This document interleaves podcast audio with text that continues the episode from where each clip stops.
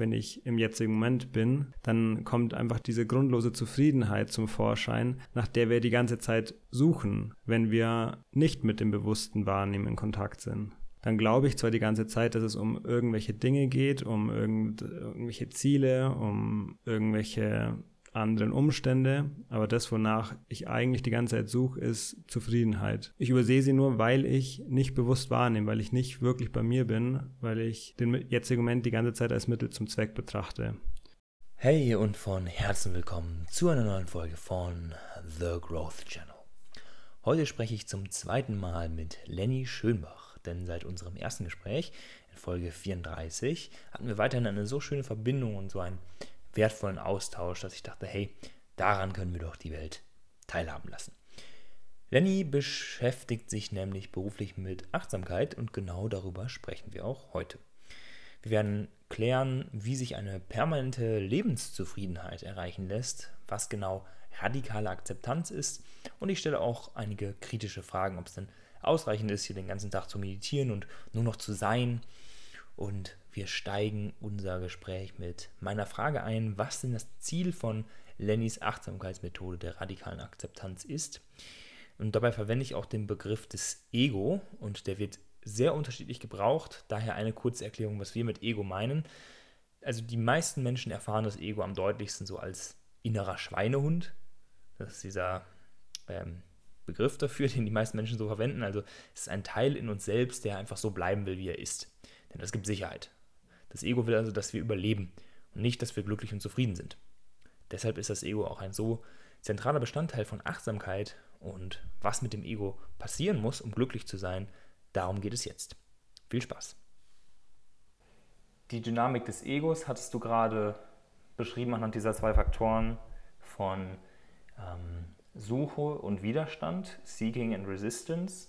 Ähm, und ich frage mich jetzt letztendlich bei der Methode von radikaler Akzeptanz, die du als in meiner Wahrnehmung Achtsamkeitsstrategie verfolgst, ist es das Ziel von Achtsamkeit oder auch radikaler Akzeptanz, das Ego loszuwerden, loszulassen, zu kontrollieren wahrscheinlich weniger.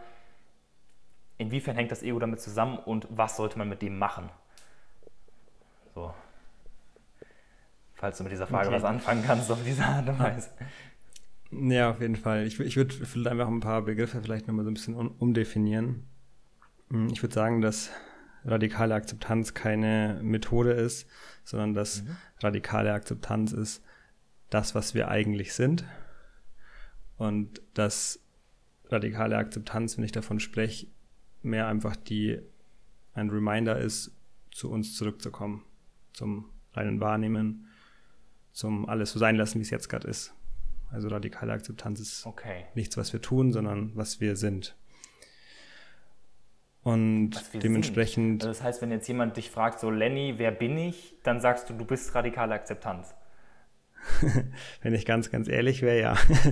Aber natürlich in einem, okay, natürlich in einem normalen menschlichen Gespräch okay. äh, reagiere ich natürlich auch so, wie ein normaler Mensch reagiert. Aber ja, ich würde sagen, radikale Akzeptanz ist, ist das, was wir, was wir alle wirklich sind, was jeder. Es ist einfach ein anderer Begriff für Bewusstsein, für Wahrnehmung, Zufriedenheit. Mhm. Ich bin nicht mit dem, was ist, im Widerstand, sondern ich, ich, ich bin einfach nur. Mhm. Und damit dann letztendlich eins mit dem allen? Ist es das so ein bisschen? Könnte man so sagen, ja. Okay. Ich glaube, ich hatte dich gerade noch an einem Punkt unterbrochen, wo ich dich nochmal nachgefragt hatte. Äh, was wolltest du da noch ausführen? Du hast, glaube ich, noch gefragt, ob radikale Akzeptanz dann eben eine Methode ist, um das Ego zu kontrollieren oder loszuwerden, oder? Genau. Genau. Und ähm, wie gesagt, es ist keine Methode, sondern es ist der, es ist der Reminder zu sich selbst zurückzukommen. Und wenn du wirklich bei dir bist, ist Ego nicht präsent. Das heißt, radikale Akzeptanz ist keine Methode, um das Ego loszuwerden, sondern radikale Akzeptanz ist einfach nur der Reminder, aus der Illusion des Egos herauszutreten und du selbst zu sein, bei dir zu sein. Dann ist das Ego auch kein Problem mehr, weil das Ego nicht da ist, wenn du bei dir bist. Das Ego ist einfach das Überdecken der wahren Natur, das Überdecken von einfach nur Sein und dem jetzigen Moment entfliehen zu wollen. Mhm. Okay. Ey, ich habe einen Gedanken letztens gehabt und ich würde dich gerne ähm, fragen, ob du diese Perspektive teilst, anders siehst oder in gewissen Facetten anders siehst. Und zwar habe ich mir überlegt, so, was ist, also habe ich explizit über dich und deine radikale Akzeptanz, weil ich finde, das ist auch so ein, so ein cooles, ähm, ja, das klingt auch schon so cool, finde ich. Also irgendwie so reizend. Und da habe ich drüber nachgedacht, hm, warum ist radikale Akzeptanz irgendwie sinnvoll oder was macht es so besonders? Und ich habe den Gedanken gegangen gehabt, ich glaube, das ist deshalb so gut, weil ich auf eine Definition gekommen bin, dass Bewusstsein das Übereinstimmen mit der Wahrheit ist. Also Wahrheit ist ja das, was ist letztendlich. Also was kann wahrer sein als das, was ist? Und das, was ist, ist Realität. So war meine Gedankenkette. So, und wenn jetzt Bewusstsein das Übereinstimmen mit der Wahrheit ist, im Sinne von, je bewusster ich bin, desto mehr stimme ich mit der Wahrheit überein, desto näher komme ich an die Wahrheit, dann komme ich damit auch immer näher an die Realität.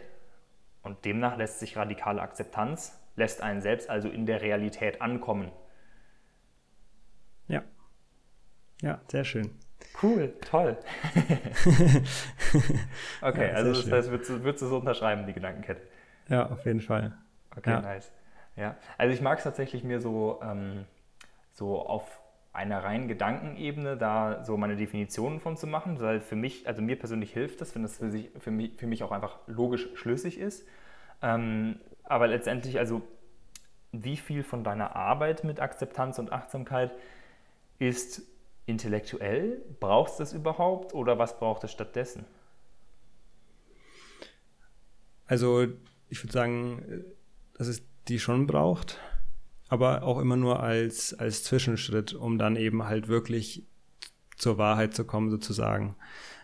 Also aus meiner Erfahrung ist es schon so, dass, dass, der, dass der Verstand da einfach mit an Bord sein muss. Also dass der Verstand es irgendwie eben auch rational verstehen muss, dass mit dem jetzigen Moment in Akzeptanz zu sein, das ist das Einzige, was wirklich Sinn macht. Dass der, dass der Verstand versteht und sieht, ah ja, stimmt, das, was ich ja eigentlich will, ist zufrieden sein. Das, was ich eigentlich will, ist einfach glücklich zu sein. Deswegen bin ich ja die ganze Zeit so getrieben. Deswegen äh, laufe ich irgendwie einem Ziel nach dem anderen hinterher. Aber dann ist dieses Verständnis halt eigentlich auch nur eben dieser Zwischenschritt, um dann in die Erfahrung zu kommen, um, um, in, um wirklich im jetzigen Moment zu sein, um einfach nur wahrzunehmen, um zu erfahren und zu fühlen, dass die Zufriedenheit, nach der ich bisher immer im Außen und in der Zukunft gesucht habe, die ganze Zeit da ist, meine wahre Natur ist. Und in dem Moment, in dem ich mit dieser Wahrheit in Kontakt bin, ist auch kein, kein Intellekt da. Der ist in dem Moment nicht präsent. Was nicht bedeutet, dass Gedanken irgendwie falsch sind oder schlecht sind oder man die loswerden muss, aber die, das, die, die wirkliche Erfahrung von, von radikaler Akzeptanz bedeutet und dementsprechend auch von, von wirklicher Zufriedenheit bedeutet, dass in dem Moment die Aufmerksamkeit nicht von, von, von Gedanken eingenommen ist. Ich finde den, also dieses Wort Wahrheit. Ähm, ich habe letztens auch mal eine eigene ähm, Solo-Podcast-Folge gemacht zu meinen philosophischen Gedanken über Wahrheit und äh, Bewusstsein und so. Und ich glaube, da war das, was ich eben erzählt habe, auch ein Teil davon. Ähm, und ich finde es ja deswegen so, also ich meine, wir sprechen jetzt so quasi schon selbstverständlich darüber, dass Wahrheit sozusagen sowas ist, was hinter dem Verstand liegt. So gesprochen. Also dass Wahrheit etwas ist, was sich nicht mit dem Verstand ähm, begreifen oder so an Wissen ansammeln lässt, sondern dass es etwas ist, was erfahren wird. Ähm, grundsätzlich stimmst du dem so äh, überein? Ja, ja. Okay. Ja. Äh, warum ist das so? Weil ich habe es auf meine Art und Weise erklärt. Mich würde jetzt wirklich noch interessieren, so äh, wie würdest du das äh, begründen, weil so kollektiv verankert ist ja schon so dieser, weiß nicht, ob man es einen Glaubenssatz nennen kann, aber so die Überzeugung, dass Wahrheit so damit zu tun hat, wie stark habe ich etwas erforscht und welche Studien habe ich dazu gemacht und dann habe ich das so intellektuell rausgefunden und das ist dann die Wahrheit. Aber was ist dann da so der Ansatz der Spiritualität oder der Bewusstseinsarbeit mit Wahrheit?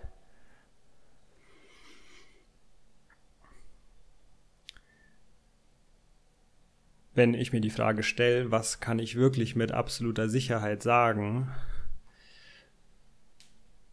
ist das Einzige, was übrig bleibt, ist, dass ich bin, dass ich wahrnehme. Das ist das Einzige, was, was wir mit absoluter Sicherheit sagen können. Mhm. Alle, alles andere können wir nicht mit absoluter Sicherheit sagen. Egal wie viele Studien wir dazu schon gemacht haben, wir können nicht mit absoluter Sicherheit sagen, dass etwas so und so ist. Es kann sein, dass nächst, nächste Woche eine neue Studie rauskommt, die auf einmal doch zeigt, dass es doch nicht so ist wie bisher gedacht. Und das ist auch schon unzählige Male passiert und passiert andauernd. Mhm. Und ich meine, selbst da, wir, wir, wir, wir wissen ja einfach nach wie vor nicht, was Bewusstsein an sich ist. Mhm. Also die Wissenschaft weiß nach wie vor nicht, was Bewusstsein an sich ist, wie das, wie das zustande kommt. Wo kommt Bewusstsein her? Mhm. Was ist der Sinn von Bewusstsein? alles, was wir erforschen, sind Dinge, die im Bewusstsein passieren, aber wir haben nach wie vor noch keine Ahnung, was Bewusstsein an sich ist. Und das Einzige, was, was wir mit Sicherheit sagen können, ist, dass wir sind. Was auch immer dieses Bewusstsein ist. Egal, ob das jetzt hier eine Simulation ist, ob das alles hier nur Hologramme sind oder ob das, ob, ob irgendwo Gott auf einer Wolke sitzt und das gebastelt hat, was auch immer. Ähm, das Einzige, was man sagen kann, ist, dass ich bin. Selbst wenn es, wie gesagt, eine Simulation ist, dann ist da trotzdem das ist eine Tatsache, dass ich wahrnehme, dass ich bin. Und das ist das Einzige, was man mit Sicherheit sagen kann. Mhm, mhm. Äh, finde ich genial und ich finde es umso genialer, dass du das jetzt auf so eine ähnliche Art und Weise erklärst, wie ich das mal erklärt habe. Also finde find ich toll, weil ähm, ich denke, du, also ich meine, ich habe so ähm, eine Kombination aus also ich denke, den Großteil dieser Erkenntnisse, die du auch gerade geteilt hast, habe ich auch aus Erfahrung gesammelt. Also besonders, ähm, besonders eigentlich äh, einige ausschlaggebende Erfahrungen, die ich hatte, plus eine Kontemplation darüber, also eine, das war eigentlich so, so eine Mischung aus ähm, intellektuellem und Erfahrungswissen, äh, in Anführungszeichen. Ja, also finde ich auf jeden Fall sehr spannend und ich ähm, habe, glaube ich, zwei Fragen gerade gehabt. Ähm, ah ja, erstens, wenn wir jetzt also nur mit Sicherheit sagen können, dass wir wahrnehmen, inwiefern lässt denn die Wahrnehmung auf das Sein schließen? Also woher wissen wir denn, dass wenn wir wahrnehmen, dass wir auch sind? Also das ist klar, das, das Argument so von wegen, ja, was wir sind letztendlich, ob es eine Simulation ist, ob wir wirklich aus Materie sind, aus was auch immer, das ist erstmal für die Frage egal, oder für, für den Fakt egal, dass wir sind, aber die reinen Wahrnehmungen, wie lassen die auf das Sein schließen? Ich würde sagen, dass das letztendlich eigentlich einfach nur andere Wörter sind. Also das Sein, das Wahrnehmen ist. Aha. Okay. Das ist einfach nur eine andere Formulierung. Das Einzige, was ich mit Wahrheit, mit, mit Sicherheit sagen kann, ist, dass ich wahrnehme oder dass ich bin. Das sind einfach nur unterschiedliche Wörter, die genau auf das Gleiche hinweisen. Hm wegen des Beobachtens, sozusagen der Beobachter zu sein und nicht das Beobachtete? Das würde ich gar nicht unbedingt sagen. Da würde ich sagen, die Aussage ich bin ist wahrscheinlich nochmal ist noch mal akkurater, die gar nicht irgendwie unterscheidet, was bin ich und was bin ich nicht. Mhm. Weil selbst da ist ja auch irgendwo diese, diese Grenze von ich meine, diese Aussage, ich bin der Beobachter, ich bin nicht meine Gedanken, das ist ja auch nur eine, das ist ja auch, das ist ja noch nicht, nicht die absolute Wahrheit. Mhm. Das ist halt auch eine, eine, eine Zwischenwahrheit mhm. für den Verstand, der komplett in Erfahrung verloren ist, für den der komplett in Gedanken verloren ist. Zu merken, hey, es gibt ja auch was in der Erfahrung, was wahrnimmt, was einfach nur, was sich bewusst, was sich der Gedanken bewusst ist. Aber wenn man dann die Erfahrung ganz genau vorstellt, man ja auch fest da, man findet keine Grenze zwischen dem, der wahrnimmt und dem Wahrgenommen, Wahrgenommenen. Ja, stimmt.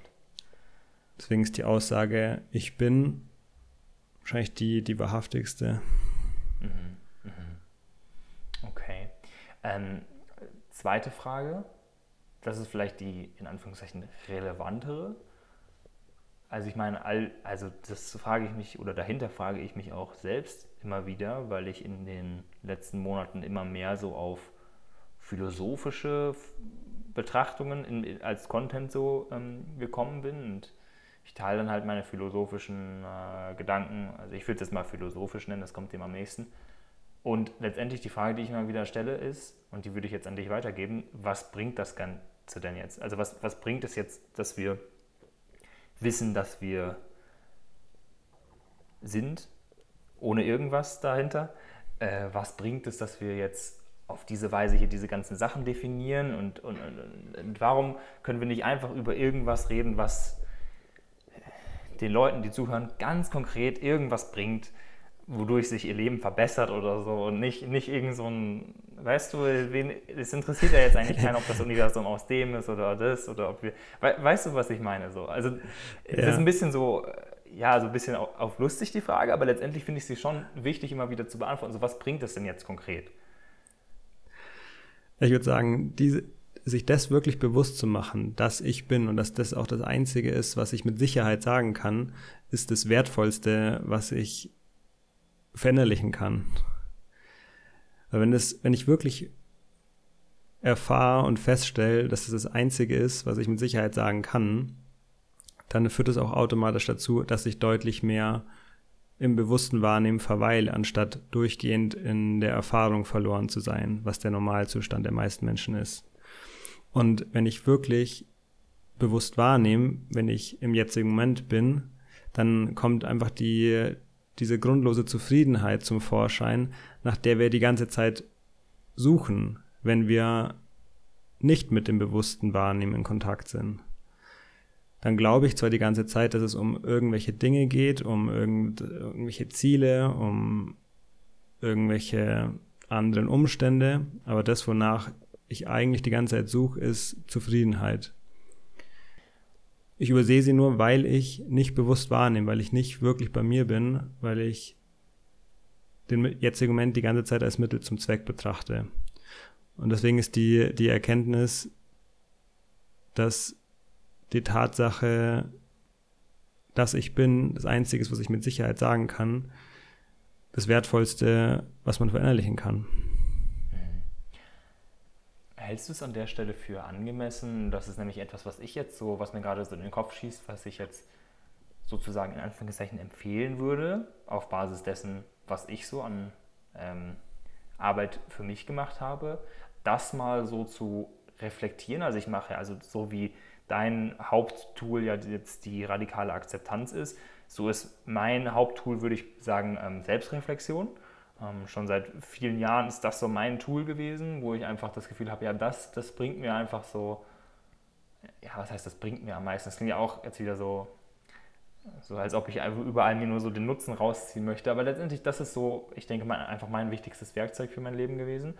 Und ähm, ich habe halt mit dieser Selbstreflexion zum Beispiel auch, bin ich da so reingegangen, okay, ähm, ich habe das jetzt von irgendwelchen Lehrern zum Beispiel gehört gehabt, so ja, du bist Bewusstsein oder was auch immer. Und dann habe ich das so hinterfragt und habe das mal so ähm, durchgejournalt, habe das mit, ich weiß jetzt nicht, ob das jetzt so auch so anwendbar für jeden ist, weil ich schon halt über die Jahre meine eigenen Fragetechniken und so weiter entwickelt habe, wo ich halt sehr schnell zu so einem tiefen Punkt hinkommen kann. Aber ähm, ja, diese, diese Arbeit hat mir, glaube ich, geholfen, dieses, dieses Ich Bin weiter zu verinnerlichen. Ähm, hast du da auch eine Selbstreflexion angewandt oder war es bei dir vor allem eine Meditationserfahrung oder was hat dich da so näher hingebracht, wenn man das jetzt wirklich so erfahren möchte und nicht so nur intellektuell darüber sprechen möchte?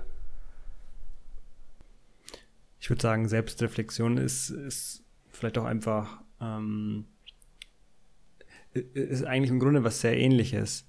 Mhm. Also es ist ja, Selbstreflexion ist ja auch einfach ein nach innen schauen und im Grunde neutral beobachten, was da in mir vor sich geht. Klar ist Selbstreflexion noch irgendwie in der Regel auch oft einfach viel mit ähm, damit verbunden, dass man einfach die Gedanken und Glaubenssätze erforscht, die da sind. Aber dadurch bist du ja auch im, im, im Wahrnehmen, was passiert gerade in mir, was ist, was ist da da. Und dementsprechend würde ich sagen, ist das es, es gibt halt so viele unterschiedliche Wörter und unterschiedliche Herangehensweisen oder Lehren, die im Grunde immer wieder auf das Gleiche verweisen und die zu, letztendlich zum gleichen Ziel führen. Und ich, klar, ich, kann, ich könnte auch auf jeden Fall sagen, dass Selbstreflexion irgendwie ein, wäre einfach ein, andere, ein, ein, ja, wäre ein anderer Begriff, aber könnte, könnte, ich, könnte ich auch als ähm, eine Technik von mir benennen, theoretisch. Okay. Im Grunde, ja, führt, führt ja auch das eben einfach zum, zum bewussten Wahrnehmen mhm. und nach innen schauen. Ja. Und wenn man die Selbstreflexion eben wirklich bis zum Ende durchführt, dann bleibt im Grunde eigentlich nur noch das Ich bin übrig. Ja, sehr guter Punkt. Ich, ich glaube, das ist wirklich ein gewisser Knackpunkt daran, ähm, dass, also, dass man die wirklich so zu Ende führen muss, in Anführungszeichen. Ja, sehr guter Punkt. Huh. Cool. Das ist nochmal gerade eine, eine, spannende neue kleine Facette für mich. Ja, das ist auch so eine ähm, so ein Prozess, den ich auch immer oft in, in Gesprächen mit, äh, mit Menschen durchgehe, ist, dass, dass ich sie dann frage, was, was hat denn für dich jetzt gerade die, die oberste Priorität in deinem Leben? Dann kommt dann zum Beispiel was wie, ähm, ja, jetzt irgendwie eine, eine, eine Partnerin zu finden, einen Partner zu finden oder die Selbstständigkeit aufzubauen oder mehr Umsatz zu machen oder, oder was auch immer. Und dann gehe geh ich mit den Menschen sozusagen in die Selbstreflexion, um dann es immer weiter, weiter zu erforschen. Okay, und was ist die Motivation da dahinter? Ja, ich möchte das Gefühl haben, erfolgreich zu sein. Okay, was ist die Motivation dahinter? Hm, ja, ich möchte, dass ähm, meine Eltern stolz auf mich sind. Okay, was ist die Motivation dahinter? Ähm, ja, dann habe ich das Gefühl, gut genug zu sein. Mhm. Okay, was ist die Motivation dahinter? Warum willst du dich gut genug fühlen? Ja, weil dann kann ich glücklich sein. Ah, okay, du willst einfach, du willst also glücklich sein, zufrieden sein. Okay, dann schau mal, wo, wo dieses Zufriedensein gefunden wird. Und dann kommt man halt immer mehr zu, zu, zu, der, zu der Einsicht, das, was ich wirklich will, und es ist egal, was, was das Ziel auf der Oberfläche ist, wenn man es mal wirklich bis zum Ende durcherforscht, kommt immer wieder, ich will zufrieden sein, ich will glücklich sein. Und dann macht man im besten Fall die, die, die Erkenntnis, dass Zufriedenheit die ganze Zeit verfügbar ist. Dass Zufriedenheit die Grundqualität ist. Zufriedenheit ist einfach die Abwesenheit von, von Widerstand im jetzigen Moment. Mhm. Wenn ich einfach ganz bewusst bin, dann kommt diese Ruhe, diese Zufriedenheit zum Vorschein. Ja, würde ich auch so bestätigen. Also äh, finde ich auch wieder sehr, sehr spannend, dass du gerade diesen, diesen Prozess der, der letztendlich der Selbstreflexionsfragen, äh, das ist auch so, so ähnlich, wie ich das ähm, auch gemacht habe mit, mit, mit Workshops oder mit äh, Kursen oder, oder so, dass, dass da immer letztendlich, äh, so was die Struktur des Ganzen ist, ist ja immer tiefer in das Warum hineinzufragen. Das ist auch so eine der einfachsten, aber sehr ähm, wertvollen auch ähm, Selbstreflexionstechniken. Also so letztendlich so diese Schritte, die du genannt hast, so, so warum ist das, warum willst du das, warum willst du das? Und dann kommt man halt zum Kern. Sehr cool. Mhm. Und, und das Schöne ist,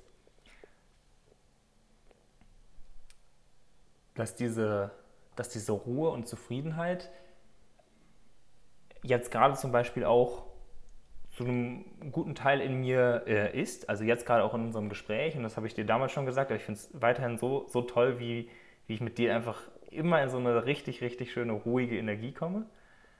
Das finde ich genial.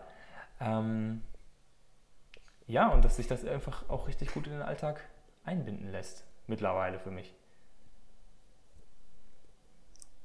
Genau, es ist eben auch so, dass das das nicht bedeutet, was dann oft das gängige Missverständnis ist, dass wenn ich dann einfach nur bin, dann passiert nichts mehr. Ja. Das ist ja Quatsch. Also. Warum ist das Quatsch? Also, das, das, das hätte ich dich, glaube ich, nämlich noch fragen wollen. So. Ja. Wenn du jetzt darüber redest, so, dass diese Zufriedenheit immer verfügbar ist, dass man sich letztendlich, also es klingt für mich so, man muss sich einfach nur hinsetzen und mit nichts mehr im Widerstand sein, einfach nur noch sein. Und ich höre dann schon so die Stimmen der Leute, ja, aber ich muss ja Geld verdienen und ich muss ja das und ich muss ja das. Und das sind ja auch alles Faktoren, die so für das weltliche Leben irgendwie wichtig sind. Und wie kann man das denn jetzt miteinander kombinieren? Also inwiefern kann ich gleichzeitig zufrieden sein als, als Grundstimmung und trotzdem den Antrieb haben, etwas zu tun und das vielleicht nicht als Muss zu erleben und das irgendwie so zu verbinden? Das wäre eine spannende Frage. Ja. Das ist halt einfach so dieser, dieses gängige Missverständnis, dass es Unzufriedenheit braucht, um, um Antrieb zu haben, um voranzukommen. Oh, dass wenn Punkt. ich Guter Punkt. Wenn ich zufrieden, wenn ich zufrieden wäre, dann hätte ich keinen Antrieb mehr. Das ist einfach so eine, so eine Annahme, die zumindest mal in unserer Welt, also in unserer Kultur, ist, ist, ist einfach so die Standardannahme. Und deswegen auch wirklich diese, diese Sätze, die du gerade gesagt hast, sofort diese Abers, ähm, sind halt ganz normal, die kommen wirklich bei jedem. Mhm. Da merkt man einfach, dass diese, diese, diese Annahme da ist, ich, ich, bin von der, ich bin von der Unzufriedenheit abhängig, um wohin zu kommen. Und dann merkt man eigentlich, wie absurd es ist. Man will irgendwo hinkommen, um zufrieden zu sein, aber will gleichzeitig die Unzufriedenheit nicht loslassen, weil man glaubt, von der Unzufriedenheit abhängig zu sein, um dann irgendwann in der Zukunft zufrieden sein zu können. Was einfach keinen Sinn ey, Lenny, macht. Lenny, genialer Gedanke. Ohne Scheiß, das ist, das ist genial. also, ich weiß nicht, ob das jetzt so, ich, also ich, ich mich, mich würde es jetzt äh, Wunder nehmen, wie man in der Schweiz sagt, äh, was jetzt so Leute ähm, denken, wenn sie das hören. Aber für mich war das gerade so voll der kleine Erleuchtungsmoment, also so ein Erkenntnismoment auf jeden Fall, den ich immer dann habe, wenn ich so, einen, so eine neue Facette so habe. Und das war auf jeden Fall so eine etwas größere Facette, weil also die ist wirklich, die ist wirklich genial, weil dann kann man sich ja jetzt, ich, ich, ich münze das jetzt auch gerade schon direkt auf mich um, weil ähm, eines der Hauptemotionen oder eigentlich die Hauptemotion, die mich aus meiner Ruhe und Zufriedenheit rausbringt, ist Stress. Also ich habe für mich so beobachtet, das Gegenteil meiner ähm, radikalen Akzeptanz, meines widerstandslosen Seins ist der Stress. Also das, was hinter dem Stress liegt, das habe ich auch für mich mal ähm, reflektiert. Wann habe ich Stress? Ich habe dann Stress, wenn ich, oder ich, ich fühle dann Stress, wenn ich etwas tue, aber gleichzeitig das Gefühl habe, ich sollte eigentlich was anderes tun. Oder ich, ich hatte mir was anderes vorgenommen. Mein, mein Plan sieht anders aus, aber ich mache gerade irgendwas und das stresst mich dann. Und äh, diese, dieser Stress war für mich auch definitiv ein Punkt, wo ich gemerkt habe, boah, okay, da muss ich echt dran arbeiten. Ich, ich will nicht mehr so gestresst sein die ganze Zeit. Und dadurch hat sich auch meine Achtsamkeit erst entwickelt, weil vorher war es für mich so, ja, warum sollte ich das? Ich bin ja so, ich, ich war auch ziemlich zufrieden in meinem Leben, nur ähm, gab es halt trotzdem immer so diese Momente, wo ich dachte, boah, nee, jetzt schmeiße ich alles hin oder so. Und, und dann diese, diese Zufriedenheit als Grundstimmung sich so anzueignen, das war dann so der ausschlaggebende Punkt, der Stress, als mir so bewusst geworden ist, boah, nee, das möchte ich nicht mehr, die ganze Zeit diesen Stress zu haben. Und um jetzt auf die Frage wieder zurückzukommen, ähm, oder auf, auf den Punkt, den ich, den ich sozusagen gerade jetzt für mich auch ähm, erkannt habe durch deine Aussage, ähm, dass dieser Glaubenssatz vorherrscht, nur durch Unzufriedenheit einen Antrieb zu haben, äh, das ist voll so mein Stress, ähm, meine Stressstimme, die genau diesen Glaubenssatz hat. Deswegen fand ich das gerade so genial, weil ich da halt einen persönlichen Bezug zu habe. Ja, ja, also ich würde auch sagen, den haben die meisten. Mhm. Wie gesagt, in, in, vor allem in unserer westlichen Welt. Ich kann mir gut vorstellen, auch in, dass es international sehr gut verbreitet ist.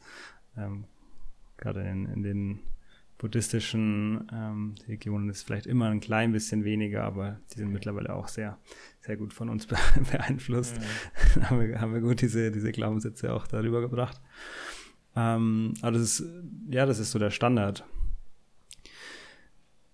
Ich würde, ich würde auch dazu nochmal sagen, Stress ist immer Widerstand im jetzigen Moment. Ja, voll. Also eben auch daran, wenn du sagst, da ist dann zum Beispiel der, der, du, du machst jetzt gerade irgendwas, aber glaubst eigentlich was anderes machen zu müssen. Das ist einfach eine Beschreibung von Widerstand gegenüber dem jetzigen Moment. Ja. Ich nehme einfach den jetzigen Moment nicht so an, wie er ist, mhm. sondern ich glaube, woanders sein zu müssen, was anderes machen zu müssen. Ja. Und das, dieser Widerstand, der kann sich dann zum Beispiel wie Stress anfühlen. Ähm, andere würden das dann vielleicht als Unruhe oder als Rastlosigkeit bezeichnen oder als ja, Unzufriedenheit. Und Stress ist einfach auch eine, eine Form von Widerstand im jetzigen Moment. Total, ja. Okay, ähm, wenn ich jetzt aber Jetzt kommt wieder ein Aber. Also das jetzt will ich dich mal prüfen, Lenny, äh, und vielleicht äh, hast du ja wieder eine gute Antwort. Also wenn es dann sozusagen das Ziel ist, in jedem Moment den Widerstand loszulassen und in Akzeptanz damit zu sein, dann könnte das ja so laufen. Ich mache mir einen Plan für meinen Tag. Ich habe so, okay, diese und jene Sachen möchte ich heute machen. Da habe ich auch Bock drauf. So, ich jetzt zum Beispiel als jemand, der seinen Beruf gerne macht, da ist eigentlich nicht der Widerstand so. Der Widerstand ist nicht da, wenn ich das mache, was ich mir vorgenommen habe. Aber dann kommt sowas dazwischen und irgendwer will wieder was von mir. Und dann muss ich das machen oder fühle mich irgendwie dazu gezwungen, das zu tun oder kann da nicht Nein sagen zum Beispiel. Und äh, dann habe ich aber diesen Stress, weil ich eigentlich was anderes machen wollte. Und dass ich nicht Nein sagen kann in der Situation, liegt erstmal daran, dass ich über die letzten Jahre bewusst daran gearbeitet habe, auch mal anderen Menschen zuliebe was zu tun und nicht nur die ganze Zeit auf mich zu schauen, weil ich konnte total gut Nein sagen. Ich habe mich abgekapselt gegen alle, hatte mit, also kein Problem gewesen. Jetzt war eher wieder die, die Challenge, so auch mal auf andere Menschen zuzugehen und darauf zu achten, was brauchen die denn gerade. Dann merke ich aber trotzdem, dass ich das immer mit so einem, oder nicht immer, aber oft mit so einem Stress mache, wenn es halt für mich nicht eingeplant ist oder wenn, wenn das gegen meinen Plan widerspricht. Wäre jetzt der Ansatz in so einer Situation, sich einfach in Akzeptanz zu üben und einfach sich sozusagen, also ich habe dann sozusagen die Angst, dass das dazu führen würde, dass ich die, mich die ganze Zeit nur von anderen Menschen irgendwie vereinnahmen lasse und gar nicht mehr Nein sage, weil ich kann ja immer mit, mit Akzeptanz dem begegnen. Und dann mache ich nur noch die ganze Zeit irgendwelche Dinge und komme jetzt zu nichts mehr. Was würdest du dazu mhm. sagen? Ja, ist auch ein Missverständnis. Okay. Du, Akzeptanz bedeutet, du akzeptierst, was im jetzigen Moment da ist. Sprich, wenn du, wenn jetzt jemand dich um einen Gefallen bittet und du merkst, du hast da eigentlich gerade keinen Bock drauf, dann akzeptierst du, dass du da eigentlich gerade keinen Bock drauf hast. Und dann kann es sein, dass du entweder aus dieser Akzeptanz und aus dieser Beobachtung heraus kommunizierst, hey, sorry, gerade passt mir einfach nicht. Oder es kann sein, dass du, weil du es dir vorgenommen hast, irgendwie öfter anderen Menschen zu helfen ähm, und in der Vergangenheit immer abgeblockt hast, dass das dann dazu führt, dass du dann trotzdem das annimmst. Kann sein, dass dann wirklich dann auch dadurch irgendwie so ein Gefühl von Genervtheit da ist oder sowas. Dann, dann nimmst du auch das an, lässt das da sein. Machst aber dadurch im besten Fall schon auch immer wieder die, die Beobachtung, dass es halt einfach nicht wirklich Sinn macht, gegen deine Bedürfnisse zu arbeiten. Und deswegen ist es so, dass, dass die radikale Akzeptanz am ehesten dazu führt, dass du auch einfach radikal ehrlich zu dir bist und dementsprechend auch so ehrlich wie möglich zu anderen bist. Und dann gibt es dann halt keine, keine, keine ähm, Standardantwort auf jemand fragt dich gerade um Gefallen, sondern schaust halt in dem Moment, passt es dir gerade rein oder mhm. merkst du, nee, das mhm. ist gerade einfach gerade jetzt nicht das Richtige, hast gerade keine Zeit, keine Lust da, da drauf, dann, dann wird das akzeptiert und ja, dann ist es auch vollkommen in Ordnung, das natürlich dann auch zu kommunizieren. Cool, cool. Ja. Ähm, und hätte ich jetzt damals zum Beispiel, also es ist auf jeden Fall schon ein paar Jahre her und es ist mittlerweile auch gut geworden, würde ich mal behaupten, so. Nur damals, als ich jetzt gemerkt habe, oh, hm, ich gucke schon ein bisschen sehr viel auf mich, wenn ich das einfach annehme und einfach akzeptiere, in dem Moment, ja gut, dann gucke ich halt einfach so sehr auf mich dann mache ich einfach weiter. Also äh, dann wäre das ja, also dann hätte ich auch irgendwie nicht diese Selbstreflexion oder nicht diese Ehrlichkeit zu mir gehabt, so, mh, hm, vielleicht ist es auch nicht immer so gut, ähm, nur auf mich zu schauen, sondern vielleicht könnte ich das auch anders machen. Ist es auch wieder ein Missverständnis von mir? Wahrscheinlich. Vermutlich warst du da äh, auch nicht äh, die ganze Zeit in, in radikaler Akzeptanz. Nee, ich, wahrscheinlich. Kann ich mir jetzt vorstellen. also, da, wie gesagt, da gibt es dann einfach keine, keine Pauschalantwort. Ähm, dadurch, dass du durch die Akzeptanz einfach sehr in Kontakt mit dir bist, dass deine Zufriedenheit da ist, ist auch automatisch ähm, Mitgefühl da. Und deswegen ist es schon auch so, dass, dass du, umso mehr du in Akzeptanz bist, würde ich sagen, das, das bist du auch einfach sehr, bist definitiv, wirst definitiv dadurch nicht egoistischer oder achtest dann nur noch auf dich. Da ist auch ganz, ganz viel Lust da, auch anderen Menschen einfach eine Freude zu machen und einfach diese Zufriedenheit, die du in dir fühlst, mit der Welt zu teilen. Deswegen wird es auch ganz oft dazu führen, dass du anderen Menschen Gefallen tust. Wenn du da auch, wenn es gerade passt, wenn, wenn, wenn du da gerade die Kapazitäten dafür hast, energetisch und zeitlich, und gleichzeitig bist du aber halt auch in der Lage, auch dann irgendwo Grenzen zu setzen und deine Bedürfnisse zu kommunizieren, wenn das gerade nicht möglich ist. Das heißt, es ist einfach, einfach ein sehr natürlicher und sehr gesunder Weg, der dann, der dann dadurch eingeschlagen wird, würde ich sagen. Ja.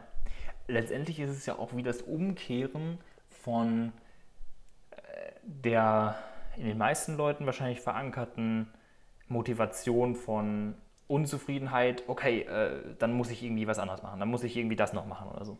Hin zu, okay, ich bin schon zufrieden und ich kann ja trotzdem Dinge machen. Also so mehr aus einem Weg von zu einem Hinzu, aus einem Mangel zu einer Fülle, oder? Genau. Es ist ganz automatisch so, dass wenn du eine Zufriedenheit in dir spürst, dass einfach das ist einfach so eine ganz logische Folge, dass dann auch der Wunsch da ist, diese Zufriedenheit mit der Welt zu teilen. Auf egal welche Art und Weise. Also da, da, da, hat, da hat dann wieder jeder einzelne Mensch irgendwie ganz, ganz unterschiedliche Qualitäten, unterschiedliche Interessen. Und ähm, das muss auch gar keine bestimmte Tätigkeit sein oder sowas. Das kann auch einfach, einfach nur durch dein Wesen in Interaktion sein oder und selbst wenn du Lust hast, dein restliches Leben in der Höhle zu sitzen und zu meditieren, so dann bin ich auch davon überzeugt, dass du auch damit einen positiven Teil in der Welt beiträgst. Aber in der Regel ist es einfach bei den meisten Menschen nicht der Fall, dass da der Wunsch da ist, nur noch in der Höhle zu sitzen und zu meditieren, sondern man, man hat einfach Lust, mit der Welt und mit Menschen zu interagieren. Ja. Also ganz, also ich meine auch, du, du, du kennst es ja, also durch, das weiß ich ja bei dir, dass du das meiste, was du machst, machst du aus einer Freude heraus. Ja, das also, würde ich schon auch sagen, ja. Auf jeden Fall, also das, das, sehe ich ja auch bei dir. Also die, die Projekte, die du machst, die, die, die wirken für mich nicht ähm, so, als ob du dich dazu zwingst, es zu machen oder eigentlich keinen Bock drauf hast, sondern das, das machst du, weil du da Lust drauf hast, weil du das gerne teilst, weil du dich dafür interessierst. Und genau diese, diese Motivation, die, die bleibt immer weiterhin da. Es ist schon auf jeden Fall auch so, dass halt Getriebenheit einfach abnimmt. Also ja, man wird tendenziell schon ruhiger und wenn jetzt halt irgendwie gerade irgendwas, was man sich heute vorgenommen hat, jetzt heute dann doch nicht klappt und es halt dann erst morgen oder übermorgen klappt, dann ist es halt so. Das ist auch kein Problem. Man, ist halt, man, man wird schon entspannter, macht sich da einfach nicht mehr so viel Druck. Aber das heißt nicht, dass man dadurch irgendwie langsamer vorankommt oder weniger erfolgreich ist. Im Gegenteil. Ich würde sogar sagen, dass also man auch viel effizienter ist und viel, viel klarer ist. Ich würde sagen, langfristig vor allem. Also für mich fühlt es sich vor allem langfristig ja. an. Also kurzfristig kann Auf ich, habe ich in einer, also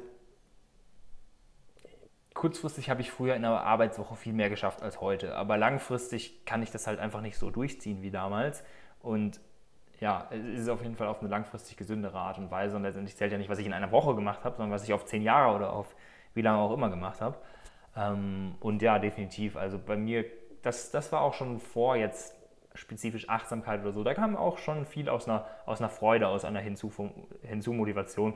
Äh, sonst hätte ich wahrscheinlich auch einen ganz, ganz anderen äh, Job gemacht oder wäre vielleicht einfach in irgendeinem, vielleicht einfach in meinem Studium stecken geblieben oder so, wenn, I don't know. Aber mh, mm, der Stress war wirklich, glaube ich, so das, das Hauptding, was mich, da, was mich da begleitet hat. Und das äh, Interessante war halt dabei, dass ähm, das Frühjahr ist halt, wo ich einfach mega viel gearbeitet habe. Da habe ich zwar den Stress gehabt, aber dann habe ich immer mich so an meinen Resultaten erfreut, die ja jede Woche wieder kamen, dass ich mich dann so wie ein Gipfel nach dem nächsten gehangelt habe und dann habe ich es halt nicht so gemerkt. Es kamen keine Downs, weil ich einfach die ganze Zeit durchgezogen habe.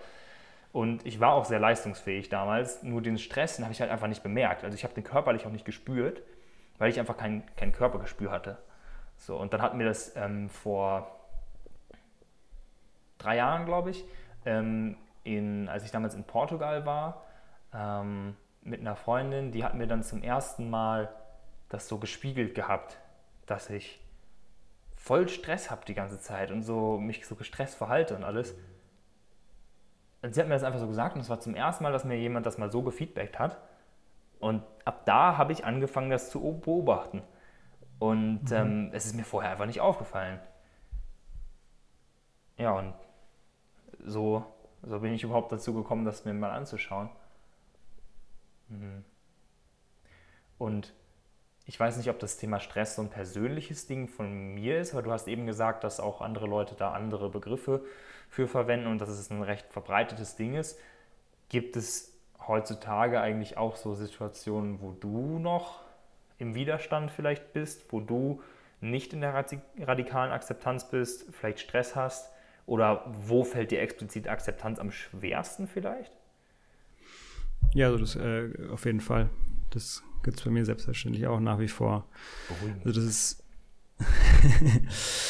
es ist auf jeden Fall so, dass ähm, jetzt auch aus meiner Erfahrung und auch wie ich das einfach auch von, von Klienten mitbekomme, ist es so, dass umso mehr das verinnerlicht wird, die Perioden der Akzeptanz länger werden und öfter kommen und dass einem vielleicht auch immer wieder leichter fällt, wieder zurück in die Akzeptanz zu kommen, wenn man merkt, dass man im Widerstand ist. Aber ja, also ist es bei mir noch nicht an dem Punkt und ich weiß auch nicht, ob es da jemals hinkommen wird, dass, dass ähm, ausschließlich Akzeptanz durchgehend da ist. Wobei ich aber auch trotzdem auch sagen würde, dass es, dass es schon wirklich zu einem sehr, sehr großen Teil der Fall ist, die meiste Zeit. Ähm, und wenn es nicht der Fall ist, dann sind es unterschiedliche Themen, die, die mich dann da irgendwie gerade beschäftigen. Und die Themen an sich sind auch gar nicht so relevant. Das ist eher dieser, dieser Mechanismus, dieser alte Mechanismus, diese alte Gewohnheit, die dann einfach wieder so reinkickt. Mhm. dieser, dieser alte Mechanismus, Zufriedenheit im Außen und in der Zukunft zu suchen. Und selbst wenn ich dann irgendwie zu 95 Prozent der Zeit die Zufriedenheit in mir spüre, es ist trotzdem so, dass dann 5% der Zeit dann wieder dieser alte Mechanismus reinkickt. Und es ist dann total absurd eigentlich, wenn man es dann wieder beobachtet, dass man merkt, hä, jetzt, hab ich, jetzt war ich gerade irgendwie ewig in irgendwelchen Gedankenspiralen und habe mir gedacht, was noch alles passieren muss, damit ich dann zufrieden sein kann in der Zukunft. Und dann merke ich wieder, hä, krass, also ich, ich, ich spreche ja, also das ist ja mein, mein, ich spreche die ganze Zeit über dieses Thema, ich arbeite mit Leuten bezüglich diesem Thema, ich bin auch die meiste Zeit in diesem Verständnis und trotzdem kommen diese, diese alten Gewohnheiten immer wieder rein. Mhm. Also das ist irgendwie einfach auch ganz normal, dass das einfach immer so ein Hin und Her ist. Ja, und das, wie gesagt, das passiert auf jeden Fall bei mir auch nach wie vor. Mhm. Äh, glaubst du, dass es prinzipiell möglich ist, dass das irgendwann so ein kompletter Dauerzustand ist? Ja. Okay. Ja, glaube ich schon. Ähm, da ist dann vielleicht die Frage, aber, muss, muss es das aber, sein? Aber so, aber muss nicht sein. Ich glaube ja. auch. Also eben, es muss, muss gar nicht sein. Also ich meine einfach, jeder einzelne Akzeptanzmoment, sprich bewusstes Wahrnehmen, grundlose Zufriedenheit wahrnehmen, ist einfach mega. Und jeder einzelne mehr ist, ist super gut. cool. Und es ist ganz normal, dass dann, dass es dann auch immer mal wieder, dass man da den Kontakt sozusagen dazu verliert es kommt halt darauf an, wie ähm, ich merke auch bei mir, dass wenn ich jetzt mal nicht in, im bewussten Wahrnehmen der Akzeptanz bin, dass es ich, ich, ich, also es ist zumindest jetzt in, in einem letzten Jahr mal auf jeden Fall so gewesen, dass ich dann nicht mehr so in, in dieses krasse Leiden irgendwie reinfall. Mhm. Also es wird dann einfach nicht mehr mega intensiv, sobald es dann irgendwie ein gewisses Grad an Intensität erreicht, dann fällt mir eigentlich die Absurdität wieder auf und dann komme ich wieder zurück zu mir.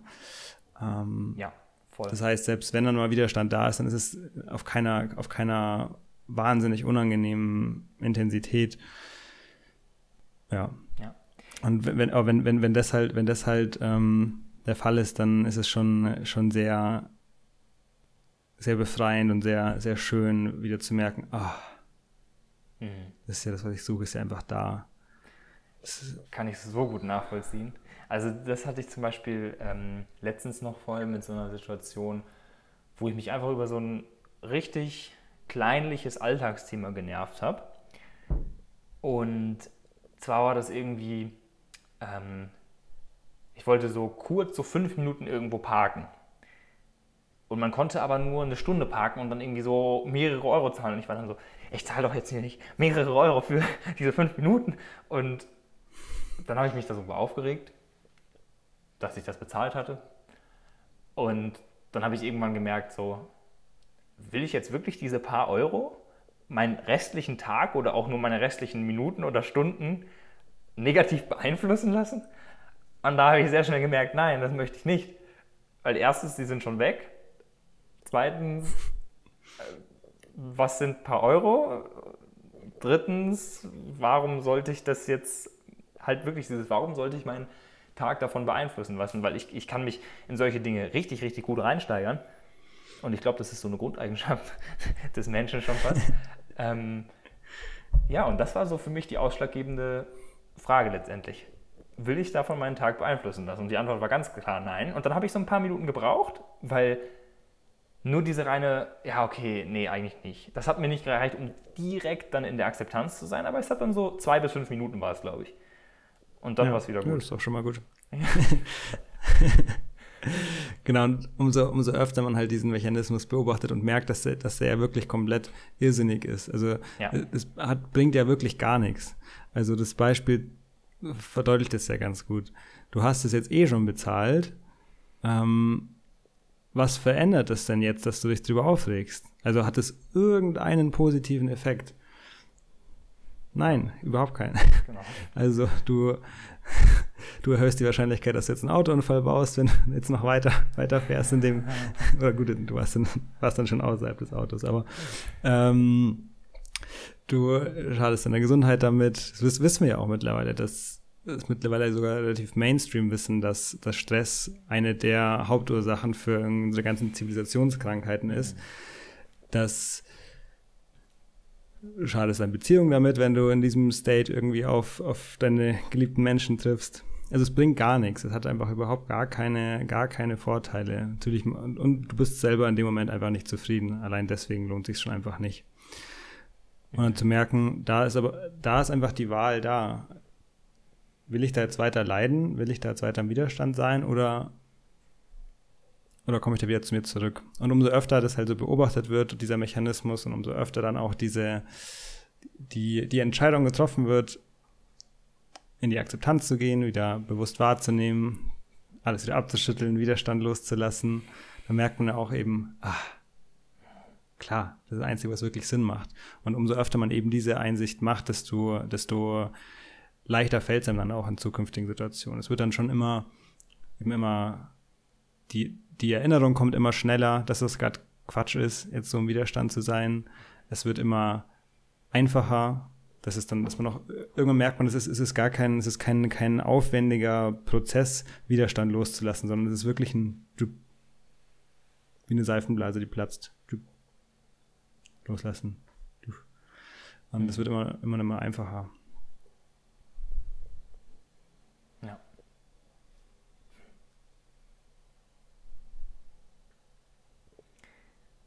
Ich überlege gerade, ob ich dazu noch, also ich glaube, zu dem explizit habe ich gerade gar keine Frage mehr.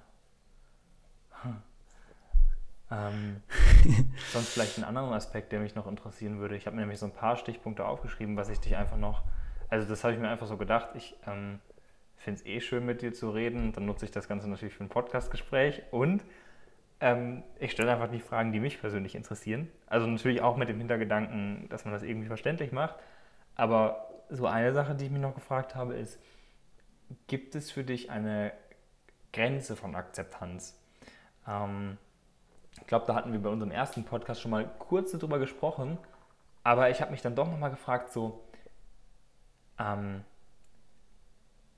gibt es Situationen, in denen Akzeptanz nicht dienlich wäre?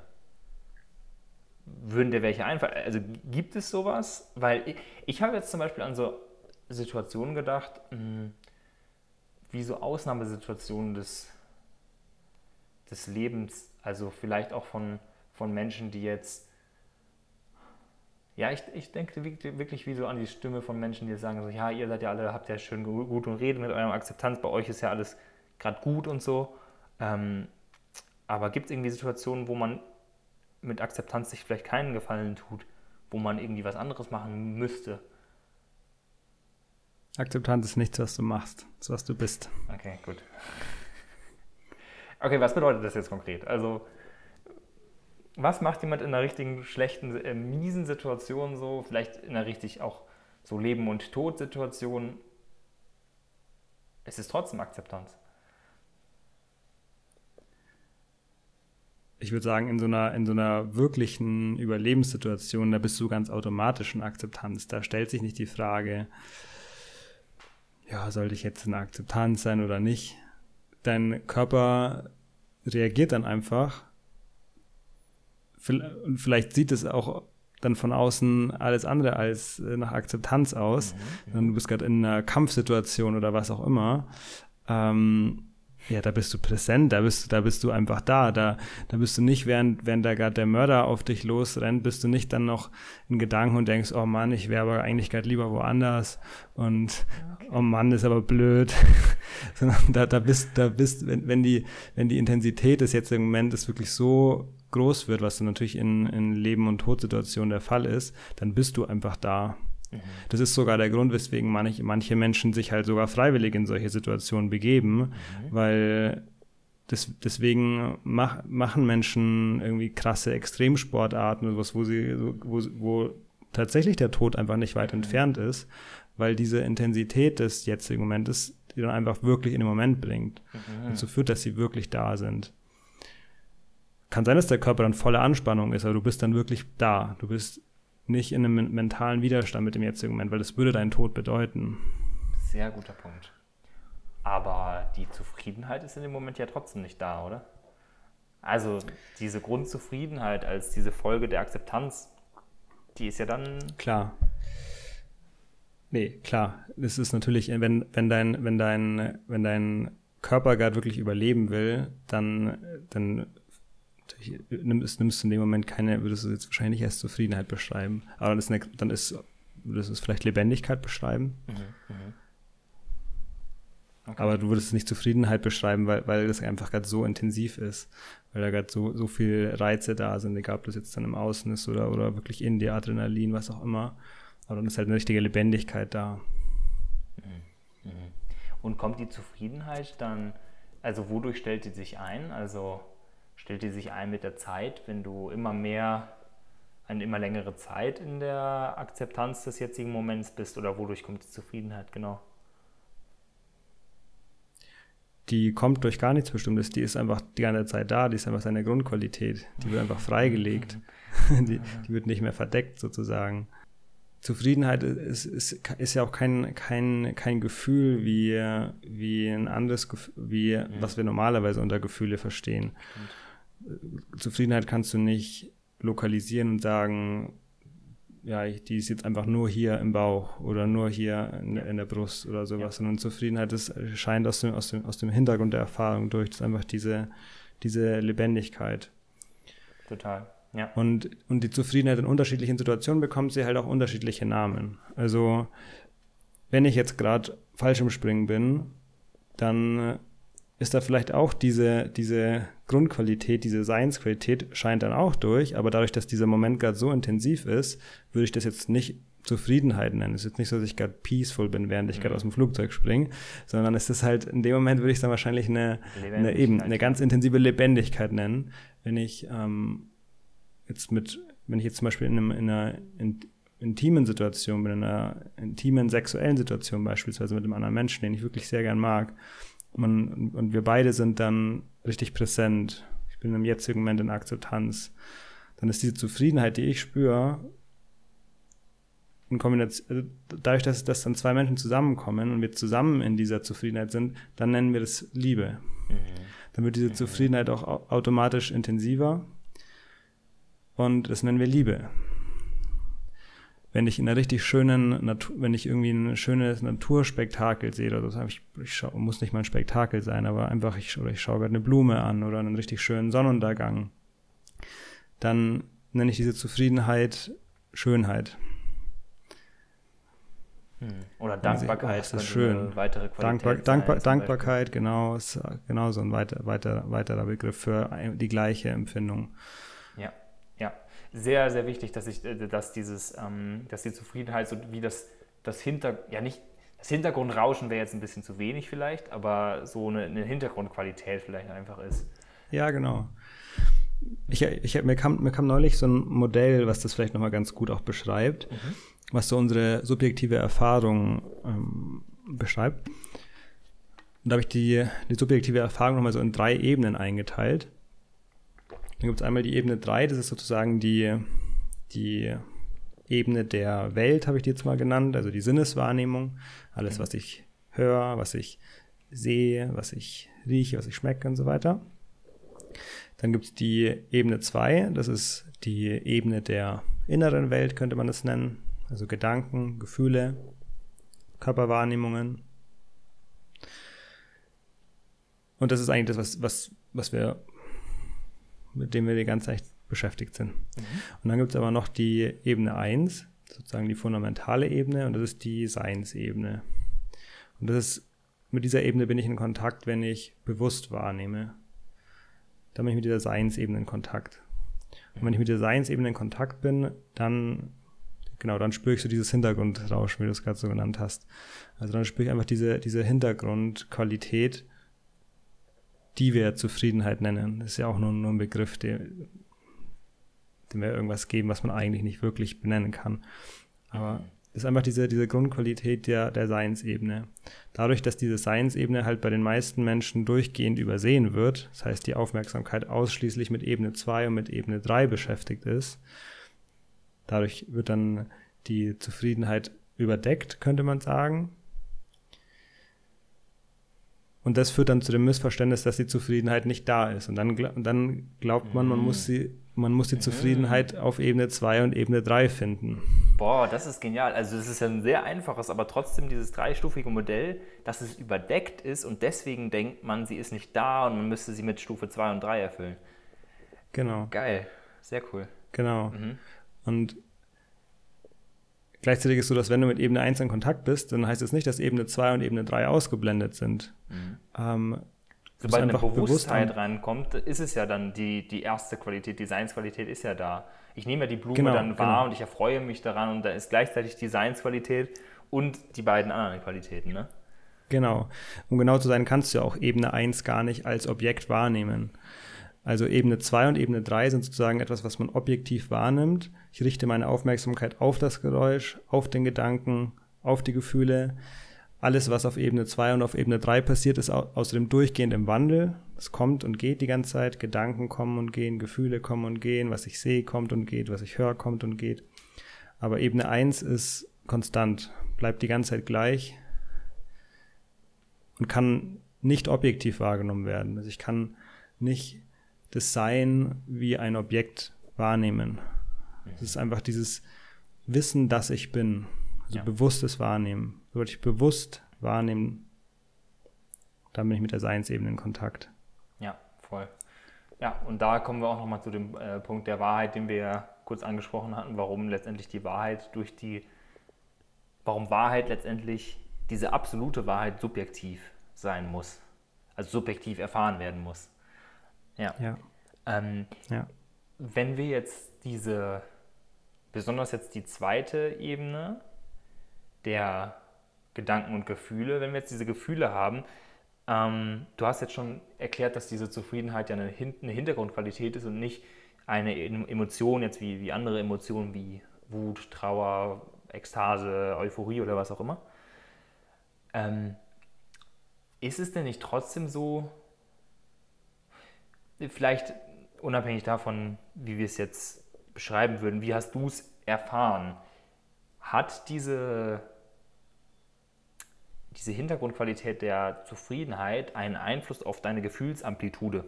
Im Sinne von, wenn wir jetzt eine Skala haben, die hat oben eine 100, dann eine 0 in der Mitte und dann nach unten wieder eine 100, also eine plus 100 und eine minus 100 von positiven Gefühlen und negativen Gefühlen. Also jetzt ist oben bei plus 100 ist zum Beispiel äh, Ekstase und bei minus 100 ist zum Beispiel äh, tiefe Trauer. Ähm, hat, wenn dann diese Gefühlsamplitude jetzt so bei einem normalen Menschen vielleicht oder einfach bei dem einen Menschen schwankt die vielleicht jetzt immer so zwischen 80 und minus 80. Das ist dann also ein hohes äh, Hoch und ein tiefes Tief. Also dann ist es eine sehr gefühlsgeladene Person, die ähm, ja, vielleicht in, in, in beiden Gefühlsextremen sehr stark aufgeht und sich sehr stark damit identifiziert und das auch sehr stark durchlebt. Ähm, Im Gegensatz jetzt zu einem Menschen, der zum Beispiel einfach seine Gefühle gewissermaßen runtergeschraubt hat. Zum Beispiel, ähm, das hatte ich mal bei jemandem, mit dem ich gearbeitet habe, der ähm, hatte aufgrund seiner Vergangenheit ähm, seine Gefühle so wie runtergedrückt, um nur noch so diese 20, äh, plus 20 und minus 20 zu äh, erleben, um eben nicht mehr so stark in diesem Negativen zu sein, weißt du? Dann ist so dieses, weil wir halt nicht nur die negativen Gefühle unterdrücken können, sondern Gefühle halt so ein Gesamtpaket sind, ähm, was einem früher oder später durch Erfahrungen und auch durch Theorie bewusst wird, hat er das sozusagen runtergedrosselt und hat dann nur noch dieses kleine Gefühlsspektrum gehabt.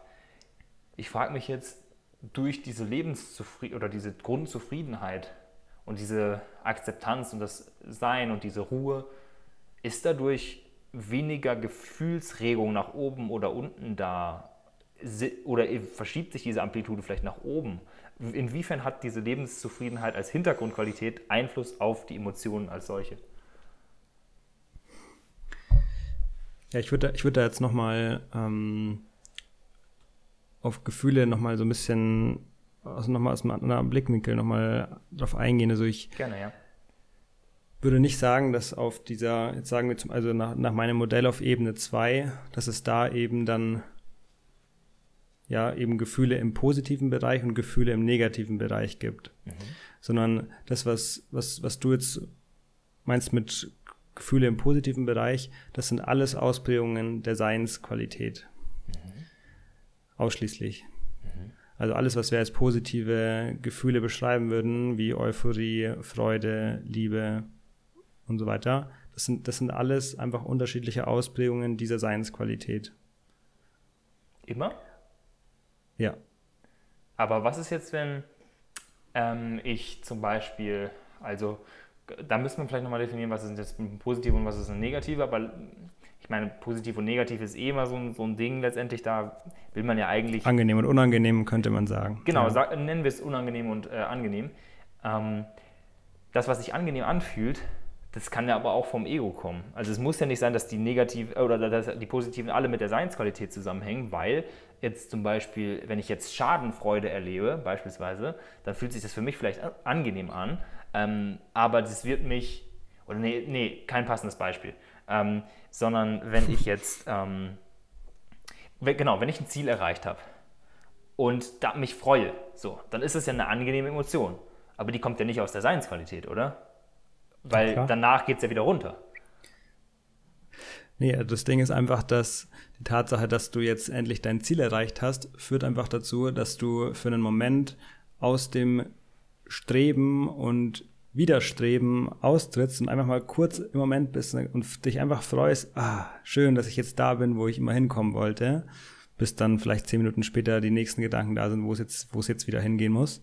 Aber das heißt einfach, diese, das Ego kommt sozusagen dann für den Moment einfach mal zum, zum Stillstand. Stillstand. Ja. Dann bist du einfach hier. Und deswegen kommt dann diese Designsqualität wieder durch. Mhm. Mhm. Okay. Lässt sich dieser Stillstand auch im unangenehmen Bereich erfahren oder ist es nur im angenehmen Bereich? Kannst du da ein Beispiel nennen? Ja. Äh, äh, warte mal, ich habe jetzt einfach Ja gesagt, aber ich muss, kann ich ein Beispiel nennen? Ähm, also ich, ich würde das jetzt mal als eine wenn wir da wie so ein Graph vor uns sehen, der hat dann eine Spitze erreicht, einen, ähm, wie nennt sich das? Einen Gipfel, das ist bei einem Berg, das ist nicht bei einem Graph, ähm, Scheitelpunkt. Der Scheitelpunkt dieses Graphen, jetzt im angenehmen Bereich, also im positiven Bereich der X-Y-Achse, das ist jetzt das Ziel erreicht zum Beispiel. Also das ist der Punkt, wo du das Ziel erreicht hast und dann, boah, geil, ey, ja, endlich habe ich es geschafft. Und danach fällt es unter Umständen rapide ab, weil du merkst, oh shit, und, und jetzt? Das heißt, dieser Scheitelpunkt, da hast du jetzt gesagt, da ist ein Moment des Ankommens da. Wenn ich jetzt aber einen negativen Ausschlag habe, dann also einen negativen Scheitelpunkt habe, der ist also zum Beispiel bei, ja im Extremfall bei minus 100, das ist so ein Moment, da bin ich am Boden zerstört. Ich habe keine Ahnung, wie es weitergehen soll, null Hoffnung und es ist einfach, es, es geht einfach, es ist einfach keinerlei Perspektive zum Beispiel da. Ist es nicht möglich, dass man in so einem Moment auch kurz ankommt? Ja, auf jeden Fall. Auf jeden Fall. Beschreiben viele Menschen, dass ähm, gerade in den ganz, ganz schlimmen Momenten ihres Lebens oder in, in es gibt zum Beispiel viele Berichte von Menschen, die dann irgendwie eine lebenslange Haft bekommen oder die die Diagnose vom Arzt bekommen, dass sie nur noch zwei Monate zu leben haben. Mhm. Und dass dann genau diese Momente, die auf einmal, weil die so intensiv eigentlich in ihrer Negativität sein müssten, dass es einfach den Verstand einfach Rauskickt. wie überfordert, sodass einfach, dass einfach Stille da ist. Und dass Menschen beschreiben, dass diese Momente, in denen sie dann die Diagnose vom Arzt bekommen haben, ja. der glücklichste Moment ihres Lebens war. Paradoxerweise. Krass. Ja. Und das, das, das, das, das beschreibt eigentlich das wieder sehr gut, was da passiert.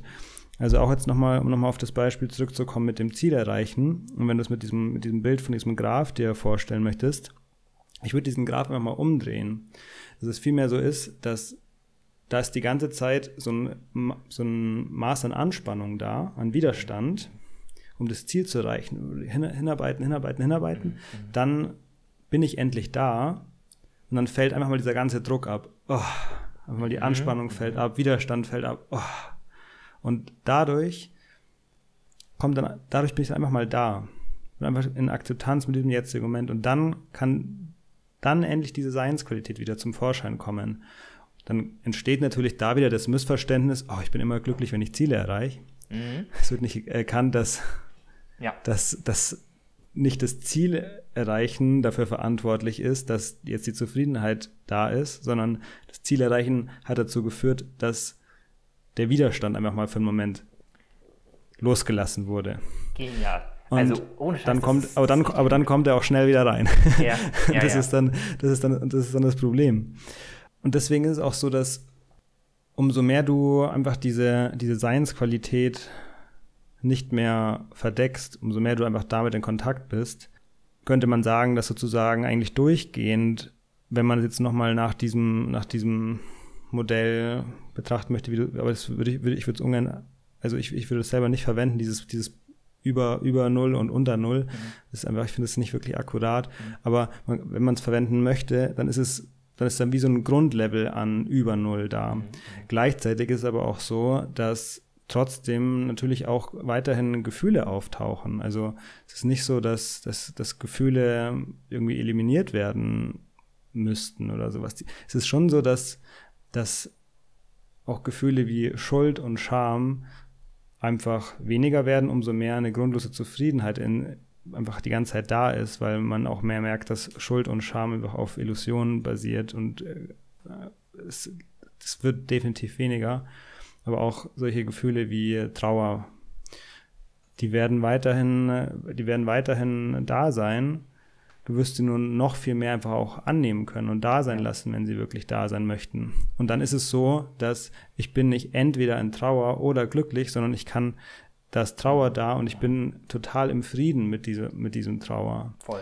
Also ich bin mit der Seinsqualität, mit Ebene 1 in Kontakt und gleichzeitig mit Ebene 2. Ich fühle diese Trauer, lasse sie einfach da sein, bin aber gar nicht im Widerstand damit. Dadurch kann, kann, können die Gefühle da sein, solange sie da sein möchten, bis, bis sie durchgefühlt sind und dann verschwinden sie wieder ganz von alleine. Ja, finde ich einen sehr guten Punkt. Ich ähm, dieses Modell war auch nur kurz, also war auch kein Modell, es war nur kurz zur Veranschaulichung. Ich finde es schon recht dienlich in den meisten Fällen für Menschen, äh, wo einfach so das Gefühlsspektrum, also für mich ist einfach eine kurze Visualisierung so, wie hoch geht bei jemandem das Gefühlsspektrum. Lässt sich natürlich nicht messen und so, ähm, aber ich kenne es von mir selber, Gefühle unterdrückt zu haben, ist auf jeden Fall langfristig keine gesunde Angelegenheit. Und da ist es halt einfach so, für mich als kurze Visualisierung, dann kann ich es mir direkt vorstellen, okay, ich habe jetzt nur noch die 20 nach oben und die 20 nach unten, statt die 80 zum Beispiel. Ähm, aber ja, ich, ich denke, das führt auch zu so einem sehr wichtigen Faktor, meiner Ansicht nach sehr wichtigen Faktor Selbstregulation, der irgendwie auch dadurch entsteht, dass, diese, dass dieser Frieden, diese Akzeptanz mit dem da ist, was gerade ist, auch in Bezug auf Gefühle. Also kenne ich sehr gut. Diese Trauer zum Beispiel, Trauer ist, würde ich sagen, eines der Gefühle, eines der negativen Gefühle, mit denen ich so am allerbesten ähm, Frieden ähm, haben kann. Ähm, insgesamt schon mit vielen Gefühlen. Wie gesagt, Stress, das ist mein größter, größter Baustein. Aber mit Trauer habe ich wirklich auch schon viele sehr bereichernde Erfahrungen gemacht, wo diese Trauer einfach da sein durfte. Zum Beispiel auch vor ein paar Jahren, als mein Opa gestorben war, hatte ich das auch total. Ich habe die Trauer so gespürt, ich habe so geweint, aber gleichzeitig, nicht aber, sondern gleichzeitig, war so eine Akzeptanz und eine Glückseligkeit ja. irgendwie schon fast da. Ja. Deswegen kann ich, kann ich voll unterschreiben. Also finde ich einen sehr, ja. sehr, sehr schönen Punkt, wie sich die Gefühle letztendlich durch diese Grundzufriedenheit auch verändern, aber eigentlich ins Positive hinein. Also sie bekommen einfach eine ganz andere Qualität. Das lässt sich auf dieser Skala überhaupt nicht, nicht abbilden, weil jemand, der eine Grundzufriedenheit als, als Hintergrundqualität hat, der kann genauso zum Beispiel eine 80 oben und eine 80 unten, wenn man das jetzt nochmal kurz äh, heranziehen will, ähm, haben, aber das wird sich ganz anders anfühlen. Ja, auf jeden Fall. Also ich würde sogar sagen, dass umso mehr du wirklich in, wenn du wirklich in absoluter radikaler Akzeptanz bist, dann könnte man das, wenn man das jetzt mit, mit diesem 80, 60, was auch immer, dann, dann, dann äh, bekommst du sogar 100. Auch 100 Prozent von den unangenehmen Gefühlen. Und du kannst sie dann halten. Das ist halt das Ding, glaube ja, ich. Ja, du, du unterdrückst halt einfach nichts mehr. Das ist ja auch das, wenn, wenn ich unterdrück, sprich Widerstand mhm. leiste gegenüber dem jetzigen Moment, dann ja, es fühlt sich so an, als ob es klappen würde, Gefühle so wirklich zu unterdrücken. Eigentlich, eigentlich macht man es dadurch nur noch viel unangenehmer, wenn man sich mal ehrlich ist. Mhm. Aber ja, dieses Unterdrücken, ja, das fühlt sich dann so an, als ob jetzt fühle ich nur noch 20 Prozent nach oben oder nach unten. Aber ich, eigentlich bin ich halt einfach im Widerstand. Ich bin einfach mhm. die ganze Zeit im Widerstand mit dem jetzigen Moment. Und umso mehr ich den jetzigen Moment einfach da sein lasse, so wie er ist, dann ist es halt wieder, ist wieder wie, wie das Rohr wieder komplett durchgeblasen und dann kann, kann halt alles einfach da sein. Ich höre einfach auf, Krieg mit dem jetzigen Moment zu führen. So, es darf alles einfach so sein, wie es ist.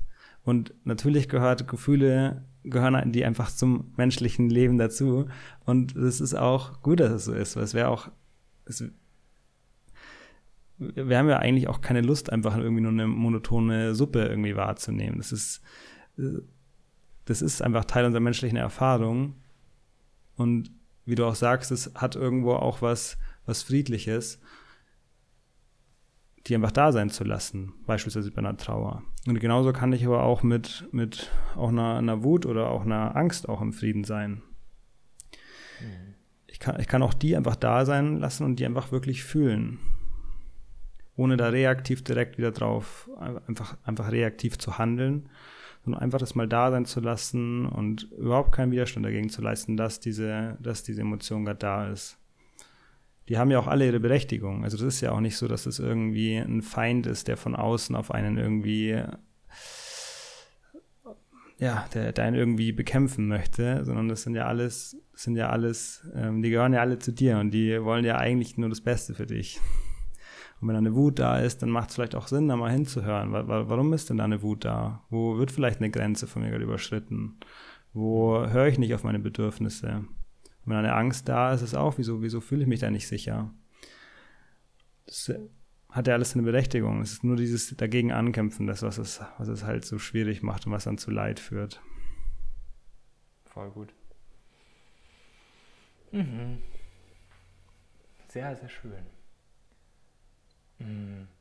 Hast du noch ein, ein Aspekt von Akzeptanz, von Achtsamkeit, von allem, wo wir bisher jetzt so drüber gesprochen haben, den du gerne noch ansprechen oder hinzufügen würdest?